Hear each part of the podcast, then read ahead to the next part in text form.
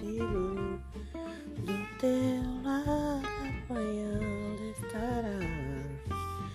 Acredite que é possível. Deus vai sempre te ajudar.